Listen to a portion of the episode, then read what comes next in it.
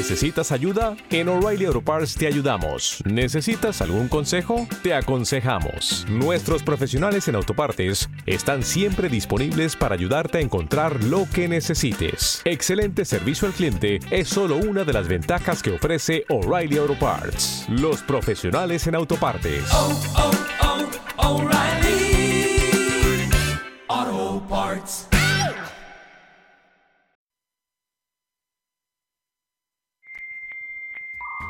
Escuchas Bonita Radio. Síguenos en bonitaradio.net. Búscanos en Chaucast. Descarga la aplicación XIIA Live. Programa tu propia radio con podcast a través de iTunes e iVoox. En línea con tu mundo. Las expresiones vertidas en el siguiente programa no representan necesariamente la opinión de Bonita Radio. Las opiniones son exclusivas de sus autores.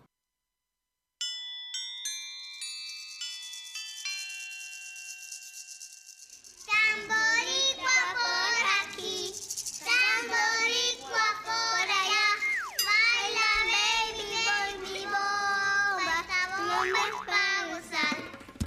Tamboricua por aquí, tamboricua por allá.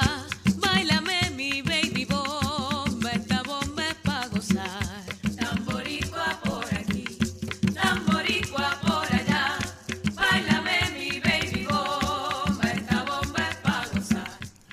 Muy buen día a todos esos internautas que nos sintonizan en las diferentes plataformas. Este es Felipe Febres que se dirige a ustedes en su programa Repicando, en su tercera temporada, por aquí por Bonita Radio. El día de hoy es un día muy especial. He tenido la oportunidad, se me ha dado la oportunidad de entrevistar a otro de los pilares del género de la bomba puertorriqueña, a la joven Elia Cortés, directora del taller Tamboricua. ¿Cómo está usted, Elia? Saludos, Jonito, qué bueno verte y qué bueno estar aquí. Gracias por la invitación. Bien contenta. Qué bueno, qué bueno que aceptaste la invitación de venir acá con nosotros y, y, y darle la oportunidad a las personas de que conozcan quién es Elia Cortés, ¿verdad? Mucha gente escucha hablar de Elia Cortés, pero no todo el mundo la ha visto. Y eso pasa mucho y eso es lo que queremos, que la- las personas que están entrando al género, ese grupo grande que ha llegado, conozca a las personas que llevan mucho tiempo trabajando y que vean que en algún momento eran como ellos. Claro. Normal. Comenzando, claro. Exacto, seguro que sí.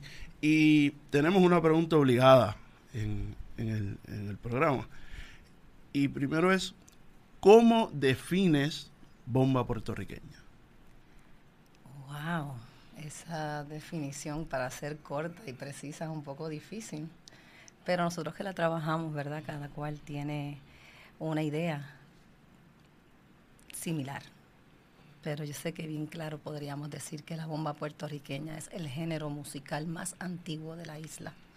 Nuestro género autóctono, donde se ejecuta y cada persona y cada instrumento es importante dentro de la bomba, donde hay dos barriles, por lo menos en sus comienzos, donde un subidor y un buleador, donde tienes un palo o dos llamado cuá, donde tienes una maraca, donde tienes una cantadora o un cantador de bomba, dependiendo del género musical y de la región, donde es importante tanto el que baila, que es el bailador y la bailadora, como el que está mirando, esa energía donde todos se unen haciendo lo que es nuestra identidad y lo que nos identifica como un pueblo creador y pensante.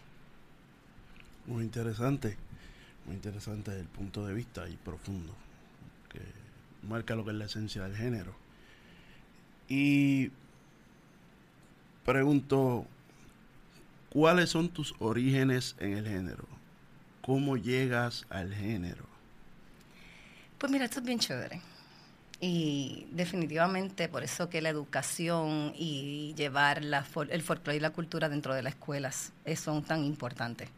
Eh, en mis comienzos, que se dijo que no íbamos a decir la edad. ¿Quedamos en eso? Ay, ¿Eso no. es así? En mi comienzo bien pequeña comencé a bailar plena y ya eh, luego eh, en mi escuela superior eh, conozco a esta maestra maravillosa que nos estaba enseñando los diferentes géneros musicales de Puerto Rico y ahí me tocó la bomba. Yo falté ese día y me tocó la bomba y yo dije, ok, no sé nada de esto, eh, deme algo de plena. Me dice, no, no, bomba. Y empecé a buscar, hice un trabajo, lo entregué no me enamoré de ella. Me pareció chévere. Pero una vez fui, que estaban audicionando un grupo, que me dijeron un grupo de bomba y plena. que En ese entonces estamos hablando de los 82, 83, sin ningún miedo, contenta y feliz. Y estaban audicionando. Y yo dije, bueno, yo no sé bailar, pero yo quiero aprender. Y yo fui, audicioné en este grupo. Eh, me vieron que tenía pues la habilidad y sobre todo el interés. Cuando yo vi ese baile de bomba por primera vez, yo quedé fascinada y enamorada. Y lo primero que dije, ¿esto es de nosotros? Sí. ¿Esto es de Puerto Rico? Sí. Pero tú necesitas un trabajo en la escuela, dijiste, sí, pero es que es tan maravilloso porque no, no está en todas partes. Y ahí comencé. Y estuve estudiando la bomba por varios años, porque dos clases, tres clases, mira, sí te puedes enamorar, pero pero no significa que la estás estudiando.